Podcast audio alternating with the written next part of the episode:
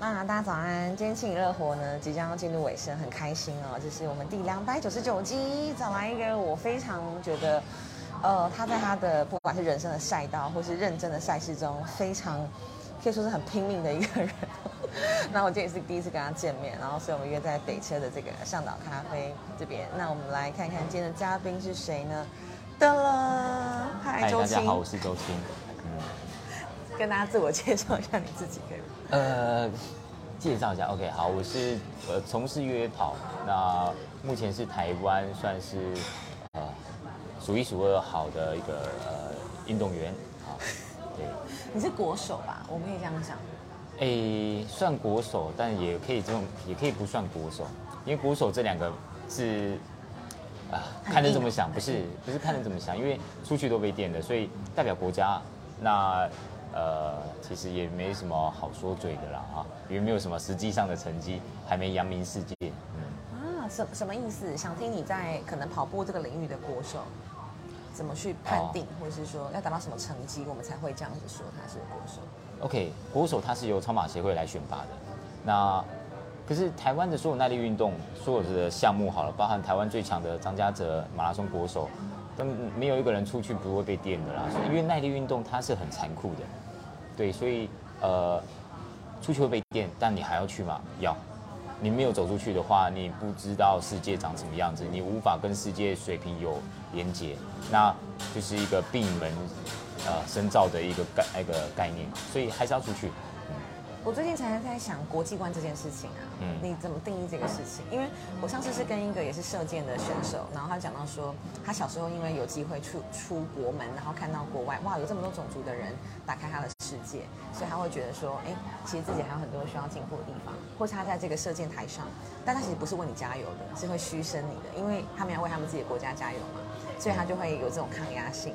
那我不知道你怎么觉得这件事情，或者是你每次出去比赛的时候，你说的一定会被电，这个是呃国家给的不够吗？或者是在这个上面我们好像还有什么进步的空间？哎，我先介介绍一下，我们这个项目非亚奥运项目，所以基本上不太会有政府以及企业的支持。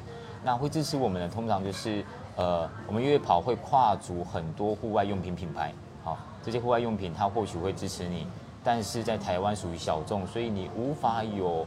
很好的金源，好，大部分都是你要有一定的背景，或者是有些干爹干爸，好啊，对，干爹干妈来支援你，所以这一块是很辛苦的。那我们出去为什么这么辛苦的路，我们还是要走？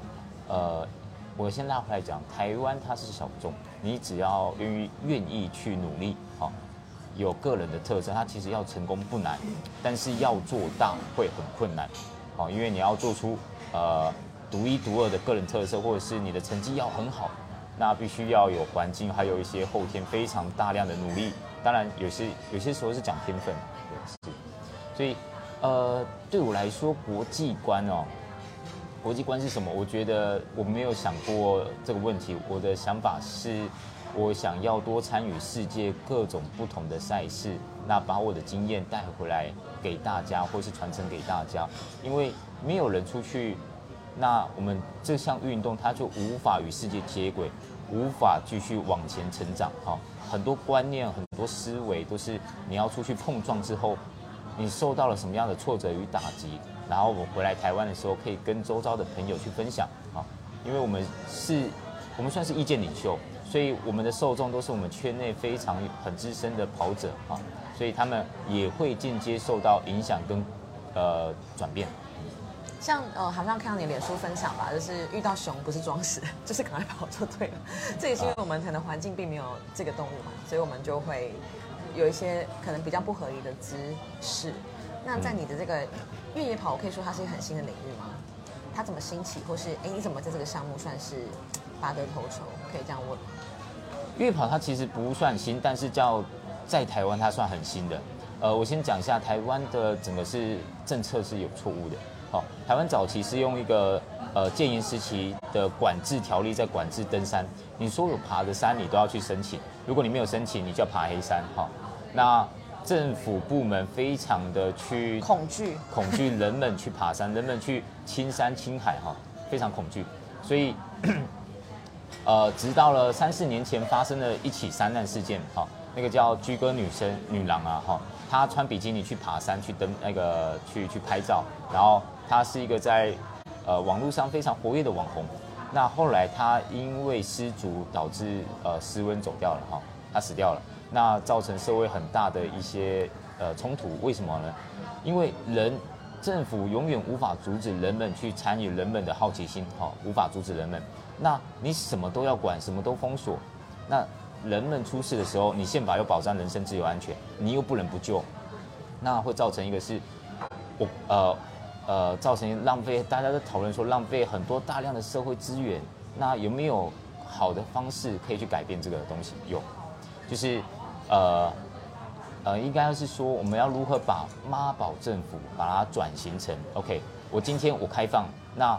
你今天出任何事情，你负责。你负责。如果你没有申请报备，或者是你没有走一个正当的程序，那你出事你负责。政府不会动用大量的人力资源，还是会救你，但是你要自己，呃，你要你要付费，对，你要付费。是，就是有一部分的责任要丢还给人民，哈。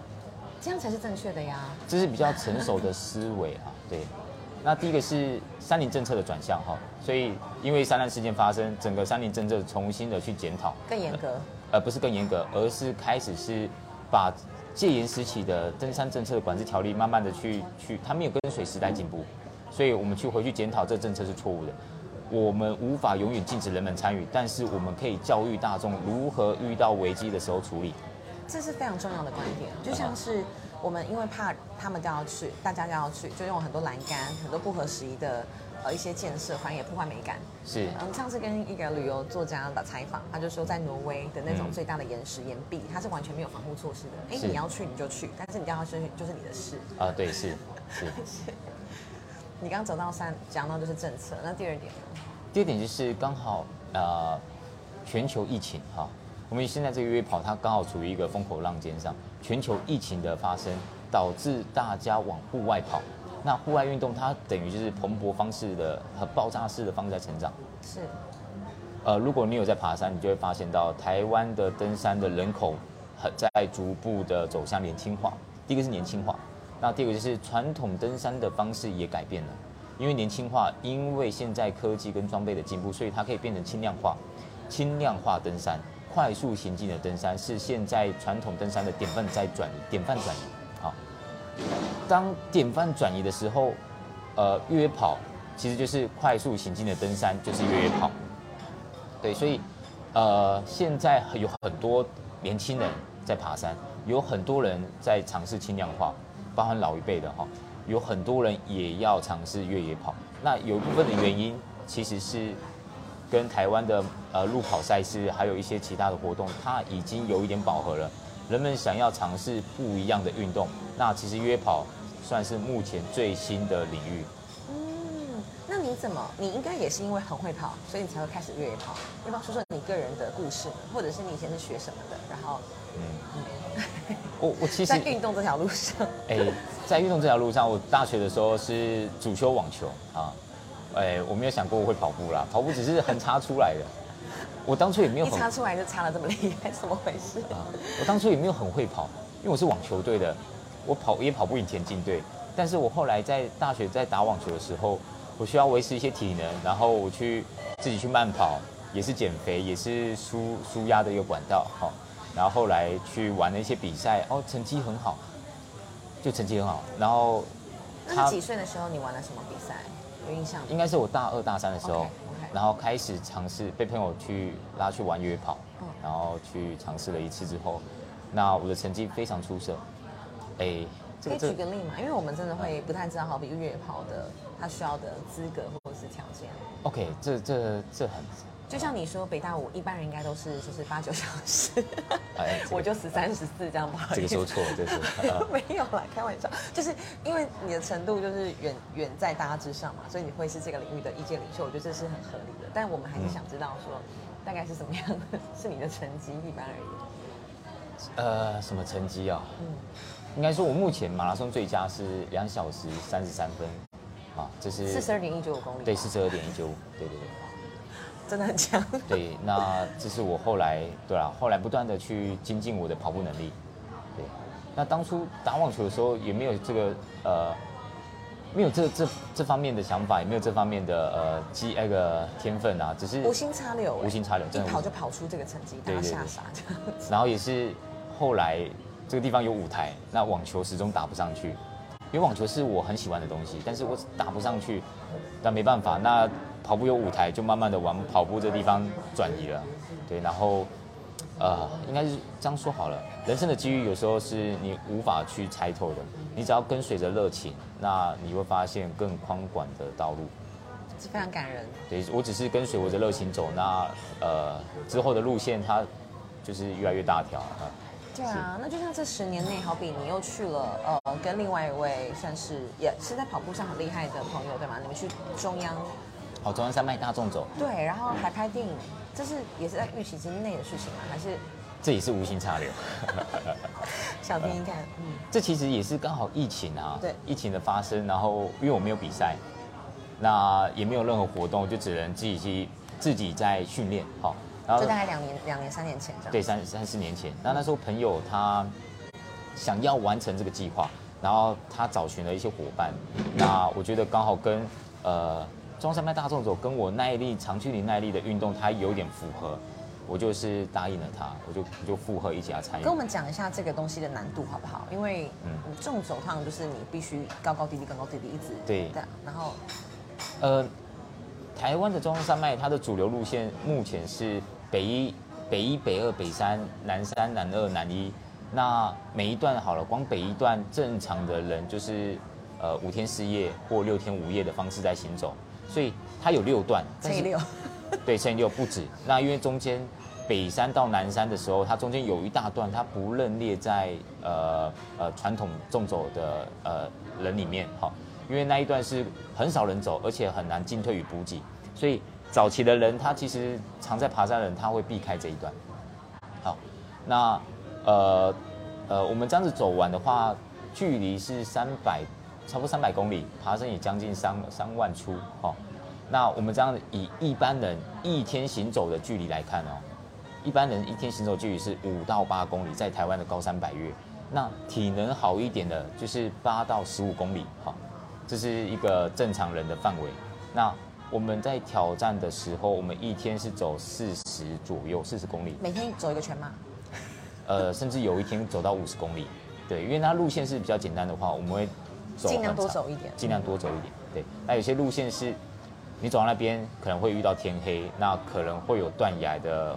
风险，那我们就是要避开摸黑的时候经过那一边，对，所以这些都是要经过长时间的去敞呃敞开跟呃计划和调整，哦，这是非常复杂的，对。然后你历时多久完成了这件事情？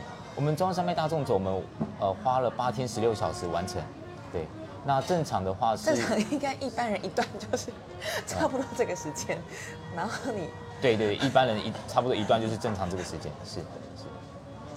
啊，那拉回来讲，为什么会呃变成拍成电影纪录片的方式？哈，因为当时朋友他对赤心联盟，嗯，他也是无心插柳啦，啊，因为当时是朋友发起，然后呃我们原本就是要要么介绍这位朋友，好，要么介绍这位朋友，他叫古明正，哈，古明正大哥，呃，他是一个修车厂的老板，呃，那我也是晚期的时候。爬山的时候认识他的，然后彼此的体能都很相近，好，所以他带领我们一起爬山。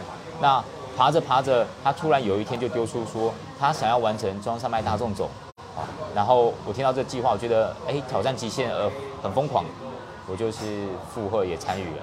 那当时他想要缔造一个非常高的门槛，非常难突破的门槛，那。他发起这个计划，但是我觉得，如果我们挑战成功，没有视觉跟文字的记录，会很可惜。它会变成乡野传说，会后续就就传说嘛，曾经传说，但是没有记录，没有真实的记录，会会很可惜。所以他发起这个计划，我就去找我认识的朋友，刚好雪阳来当编剧。对我刚好认识了杨守义导演，那我就问他有没有兴趣来拍这个纪录片，好来帮我们做一些记录。那他也有兴趣，然后就是这样子慢慢的促成了。那这当初只是体能也要够好，好紧张哦。诶，其实倒不是，因为摄影师在高山摄影，他这块很麻烦的是，摄影师他不用负重能力，他光上到海拔那个高度的时候，他可能就出事了。所以我们后来的一些画面都是请越野跑的朋友，或是登山非常好的朋友，他们训练他们如何去录影。那导演他就是住在某些点驻点，然后去拍，但是他无法跟我们移动。然后指导大家他要什么画面这样。对对是是。所以这个这个这个纪录片它是非常困难的，而且它花费非常长时间。好，因为台湾的高山它不可预测性太高了，一个风一个雨。那甚至一个地震，我们出发前有地震，然后又有下雨，对，所以我们一直很差说啊，因为台湾的高山它是很破碎的啊，它是很多变化莫测的，所以你没有走过，你完全不知道会发生什么事情。真的，现在世新巅峰也在募资的阶段，对不对？四月底会有这个对对对的问卷，我觉得很希望大家来支持。是是是，对，因为它呃，应该是说目前台湾的登山典范在转移哈。这个影片它可以教育大众，其实我们不是体能好就上去了，我们做了背后有哪些的策略，哪些的手段，那登山应该要准备什么样的姿势，好，你才能去爬。就以我来来，我的经验跟大家说好了，在台湾的高山，你只要避免两件事情啊，基本上呃小命不会丢。第一个是失温，第二个是失足。好，失温是一个很低级的错误，要么你迷路，要么你装备带不够。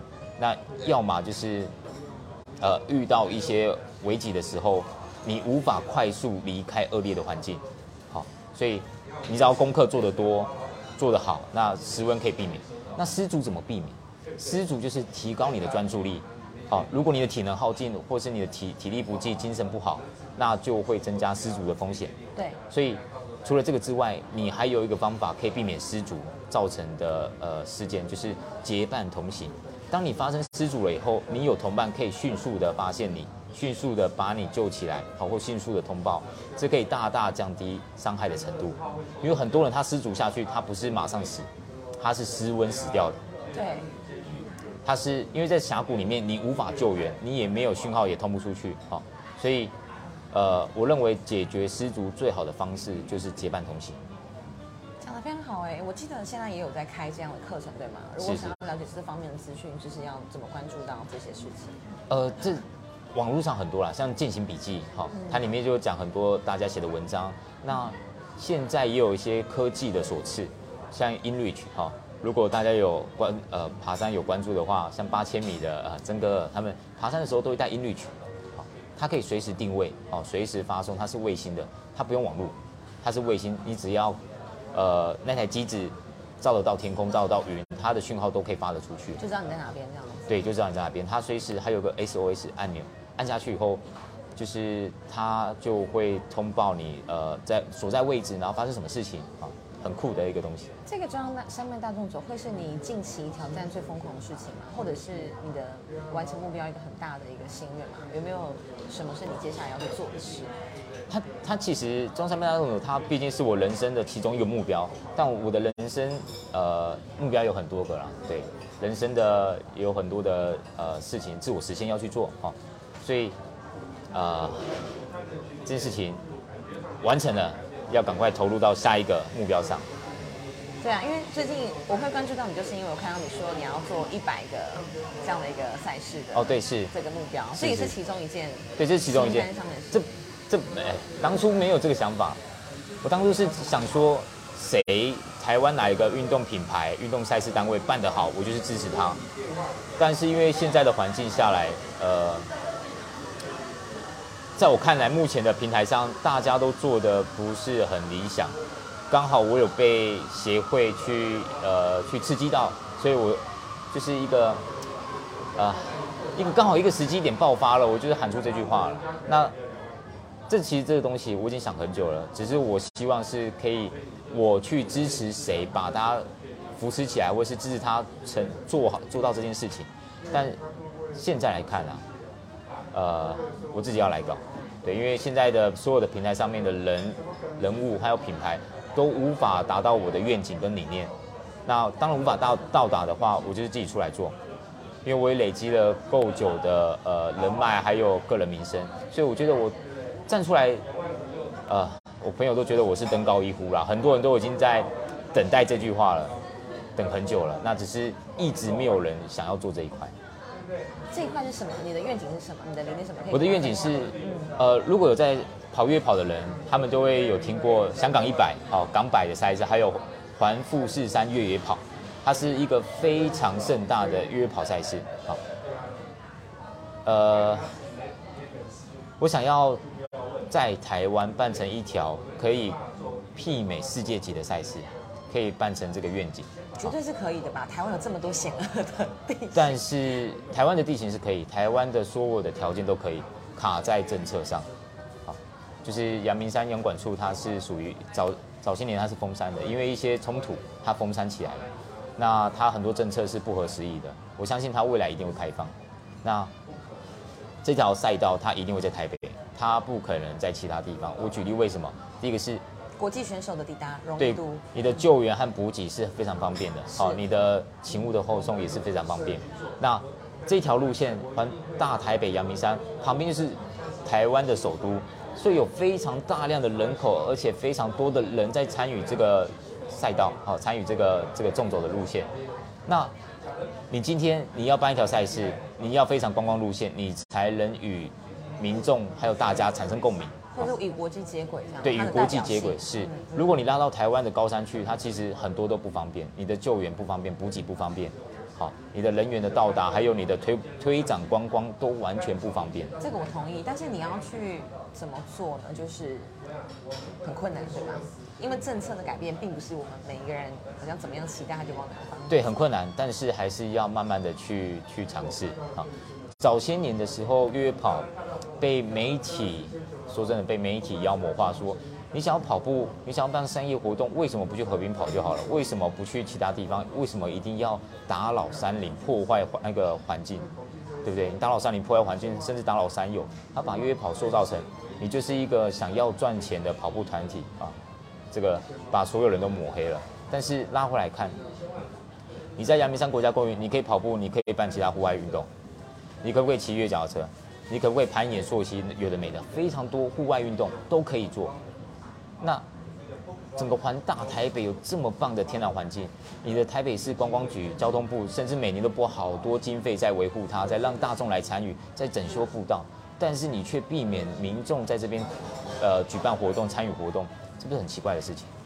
你讲完全同意，因为我觉得运动赛事它就是一个城市观光最棒的途径。是。可是如果没有理解运动这件事情，运动的好处我们不用讲了。是。可是运动可以其实跟观光合在一起，这个我们看了国际上很多赛事，我们都大概知道。像我第一个全马我去大阪，我就觉得大阪它整个城市的人是沸腾，为了这件事情沸腾。对，是。然后那个环发呃环就是环台这个自行车自由车环台赛，他们起来高雄的时候，民众是一直叭叭叭，就是为什么要交管？哦，是。这其实 是这个落差实在太大。风气跟共识啊。对对对。就觉得非常可惜啊！我在我在国外比赛的时候，像我们在爬爬山，有些登高赛哈，当地的村民跟居民全部人都在山顶上，旁边夹道全部都是人，然后每个人都对你大喊。但我那种感觉真的是你有多 多开心，然后你有多觉得你是被热烈的欢迎。是是是，就觉得啊，这个气氛很震撼。那因为当地的人也时常在爬山，他们完全能深刻去参与你所参与的活动，或者你的难题。对，是，所以，呃，台湾的思维是，我今天我要办比赛，我就是完全封路，我完全做什么？那我办越野跑，我要把整条山封起来，只让越野跑选手跑，其实这是错误的观念。这是一个天然环境，是属于大家的。好，越野跑的人，你应该就要想办法可以有策略的绕。对，有策略的绕过，而是，呃，哎，那也是你的比赛过程当中的难关之一啊。比赛它我有个赛道容积率，我们就是说，如果你把一千人同时放到一个登山口好了，它一定会塞车。所以，但是把这一千人把它平分在这五十公里或一百公里的赛道里面，它其实穿过去的人他是寥寥可数的，它基本上不会造成任何塞车。速度不一样。第一个速度不一样，第二个是呃你要如何设计才不会造成整个，因为赛道就是这么这么这么大这么宽。那你要如何设计，才不会造成一些拥拥堵的情况发生？它是可以设计的，好，对，所以，对啊，我觉得是如何创造多赢的局面，好，推展观光，然后越野跑者、户外运动整体的运动产业，anyway 一大堆，它都是一起相辅相成的。你今天用一个消极的方式去管制的话，那对整个环境、对整个局面，他都不会有任何帮助。所以，呃，这一块是慢慢的磨合。同意啊。那我们刚刚聊的是你未来想要在台湾做的事吗？哎，你有没有在？国际赛事上，你参与过你觉得很深刻的经验，可以跟我们分享。不论是最痛苦的，或是最好玩的、最有趣的，都可以。哎，太多了。我光爬山就很多一些呃濒临生死的局面。好，在爬山的时候，想听听。我先举例一下，我在四姑娘好了，四姑娘比赛，大陆的云南哈四姑娘山哈这个地方，这个地方是人们说一年有四季，四姑娘山这地方就是一日有四季。怎么说呢？我们住在海拔三千的地方。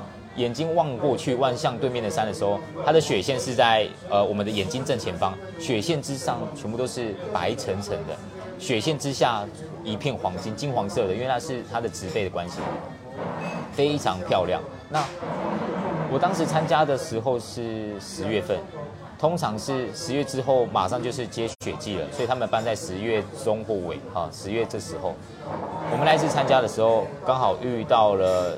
下雪，提早下雪，好，这气候异常，提早下雪。那我们是我参加是四十五公里，你要面临失温的这个危机了，对不对？不是，那一定会失温啊，就是你要如何去去，因为刚好下雪，快速移动。对，快速移动啊，对。一百公里的选手，第一名跑过去的时候，跑到某个地方，他发现雪深及腰，他跑过去了以后，马上通知大会说这个地方很危险，因为雪太大了。那大会紧急把赛道终止，所以一百公里组只有当地的那个选手有完成，因为他是当地人，其他人都没有完成。那我们四十五公里组是早上的清晨五六点要开赛，但是因为一直下雪，雪没有停，那组委会大会一直延后我们出发时间。但是延到延到后来不得不出发的时候怎么办呢？全部人一直在起点等待，这时候大会就说：好，所有选手请打开你的微信。那我们已经更新了最新的路线，跟随着你的微信手机在走就没有问题了。然后我心里那时候就想说：天哪，我跑出去就没有就没有讯号啦，我要跟谁走啊？是不是跑出去了呢？就就没讯号啦？是不是？对吧？就是一个很深刻的体验，就是啊，气极端气候导致我们的生命是一个呃有有很多对不确定性，但实际上没有这么危险。那是说跑越野跑的选手。呃，或者是参与户外运动的人，你必须要有自救的能力啊，因为救护车不可能随时在旁边等待。我们在高海拔赛事的时候，你知道组委会怎么救你？组委会是拉着驴跑去找你的，所以你不可能有马上有救护车，不可能马上有越野机车或直升机救你，不可能，你还是要有等待救援的能力，就是是一个。呃，你要参与这项运动，你必须要具备某些的条件，所以组委会他会强制装备说，你要带御寒衣物，你要带保暖的救难的东西。好，我们身上还有背小盒子，就是 SOS，你跑到哪他随时都知道，然后你按下 SOS，大会就马上去救你。不过驴一起。对，跟着驴一起。啊，所以这是一个很特殊的经验。那还有一些是。登山的时候啦，造成了一些呃错误的决策，或者是一些天后突然的呃呃转变，那造成我们一些有失温、有溺水啊，很酷的经验是。有没有就是越野跑者里面心中可能那种梦想殿堂级的路线呢？或者是说哇，你去了那边就是有了不起？越野跑者。目前国际上最盛大的赛事就是法国环那个 UTMB，嗯，好，它是越野跑的呃赛事，终极的殿堂。对，终极的殿堂。如果我们说铁人界 Kona 是铁人的越野殿堂，我不是奥运还不是哦，Kona 才是越野跑的，是那个越野跑人的铁啊，说错了，铁人心中的殿堂的话，Kona 是哪里啊？Kona 它好像在夏威夷举办，OK，就是二二六，早期的铁人三项是二二二六，对，它为了要进奥运才变成五一五，啊，因为进到奥运，它第一个是它可转播性，它要一个非常高度的商业操作，然后它呃为了要盈利要赚钱，要进到奥运，对对对，是，它变得很刺激，因为二六铁人三项，它如果要进到奥运的话，你看一个人转播，你要看八小时九小时。没有人想看下去，会非常的呃灾难。我也是后来才知道五一五其实强度最强。是我第一次参加是在活水湖嘛，我那时候参加五一五就失败，因为转换区换太久衣服，是后来我穿三铁衣我就完成了。就是那时候我才知道，原来新手应该参加一一三，就是如果你有耐力的话。是是。我的意思，我的意思是这样。因为你距离越短，你的强度跟速度会越快越高。对对对。会对啊，但是完全不一样的东西，一个是耐力，嗯，低强度长时间练习，一个是短时间高强度，完全不一样。那么讲来 UTMB 这个，就是在哦是，对，呃，越跑跑者通常就是 UTMB 为最主要的一个大目标，因为它是一个世界赛，所有的媒体跟品牌商非常关注这一场比赛。OK，所以呃，这就是越野跑者的心目中的殿堂，就是 UTMB。他在什么时候让你去了吗？我去过，在每年的八月底，在法国，它横跨法国、意大利，还有瑞士吗？对，瑞士，好像是这三个国家。就是一百公里这样。它没有，它的主流是呃，它最长的组别是三百公里，然后主流赛事是一百迈、一百六十公里，那一百公里也很热门啊，就这几个，还有五十公里，这几个组别在竞争。但是国际上约跑主流的距离是一百到一百迈。就是一百到一百六十公里。对，是。为什么呢？呃，因为它毕竟算是耐力运动，好。要够长。哎，这说说什么我也说不上来。就是所有的顶尖好手都会去比一百迈，那很多的高手也会去一百公里。就这两个是一个非常大关注的两个组别，就是我们说的俗俗称的死亡之组啊，非常多好手，然后大家都在竞争这两个组别。那之后你在这个阳明山做的也是会是一百对一百对目标是一百公里，因为要跟世界呃接轨的话，你必须要有一个主流的一个距离，那一百公里是最低门槛。当然一百如果能办到一百迈的话，那是最理想的。但是我觉得一百公里目前就足够了。最后我想问呢，就是你个人，因为参加这些赛事之前，其实就像你讲的，每次登山都要做很多的准备嘛。是。你个人每一天是不是都过得非常自律啊？或者是说，你给你自己的训练计划，还是这是就是你的天分？因为我觉得有时候有些时候就是会有运气跟天分的这个因素在里面，不是说每个人跟你这样做，他就可以成为跟你一样顶尖好手。这个这个应该是说有舍有得啦。那呃，你你认为我很自律，但是我觉得。这东西就是生活的一部分，我会觉得那稀松平常。我没做，我会觉得怪怪的。所以，好比说我每天要跑步，我一定要跑步。那呃，我一定要做什么事情，这就是一个很正常的事。因为当你养成习惯之后，你会觉得啊，这是这不用别人去督促，你也会自己做的事。所以你说那是自律，我觉得倒是一个。我认为是，这是我生活的一部分，你不能缺少的一部分。就就像你每天要工作，每天要做什么事情，这是很自然的事。是，对对对。那像你饮食方面呢，或是你跑是跑几公里啊？这样子训练？我现在饮食变得比较清淡跟正常了，对，因为呃要开始回归训练，要开始准备比赛，好，所以我吃的东西会比较清淡一些。就像我今天早餐是吃地瓜，我通常训练完才吃东西。嗯。对，那今天是比较晚训练，所以我就先吃了。那晚餐就是鸡煮，啊，那有时候在外食的话就吃比较清淡的。对，那每天一定要跑个全马吗？还是没有？不可能，不可能 每天跑全马。我大概每天训练量是二十到三十公里，嗯，这只是我一个正常的训练量。每天这样子？对，每天。所以跑步对来说真的会瘦啊，因为你跑的距离够长。哎，不不一定啊。运动占你要瘦不瘦是运动占三成，吃的占七成。你。一个运动员要靠运动减重，它是非常困难的，因为你运动量越大，你吃的食物也会越多，所以应该是关注在你吃什么进去，饮食才是重要的。对，饮食才是重要的。就是养成好习惯，其实就不困难了。对，是。你未来这个赛事是什么？要不要跟大家说一下？一起为你加油。哦，未来赛事。你目前在准备的这个？这个这个还要很长一段时间啊，因为呃，我们从无生有，就是目前要。呃，开立公司哈，然后未来可能要呃筹备协会，就这块非常遥远。那为什么要这样子做？是我的愿景是放在那个地方的时候，我必须要累积个人的声量，还有个人的品牌，一步一步做到可以去完成这件事情。这不是一步登天的。这听起来是一个比较长期的计划。长期的计划是。嗯，比较短期的，就是你下一个要参加的赛事。哦，就是就是这礼拜。是。所以其实，在台北每每每个星期都很多的活动可以参加非常多越野跑，非常多，几乎每天都有越野跑活动。台北是非常多人口，非常多人在参与的。我举个例好了，我们是 Hash 是一个俱乐部，可能礼拜六、礼拜日都有很多跑团。那有个跑跑团叫台北捷兔，我知道捷兔，对捷兔，台北捷兔可能就是弄的面粉，然后跑跑跑，对。呃，两三百个呃一两百个老头子，平均年龄都是六十岁，然后他们来跑越野跑，他们非常非常的厉害，对吧？你可以想象跑越野跑感觉很困难，但是有一两百个老头子全部都在跑越野跑，很。这是谁创立的啊？截兔这件事情，因为它是应该是国外的风气吧？对，国外的风气，它在台湾创立了四十年了。早期是有美军的呃人，然后把这个活动带进来。那台北截兔就是台湾截兔的母会，它后来分支散叶了，有很多团。高雄有吗？我在高雄一直想参加看看。高雄有，但是高雄的呃跳脱台北之外的 Hash 的团体、截兔的团体它很少，因为环境的问题。我们就是只有寿山的嘛，不然嘞还能去哪里越野跑？比较困难，对啊，因为你们市区是没有什么山的，很困难。对。可是台北不一样。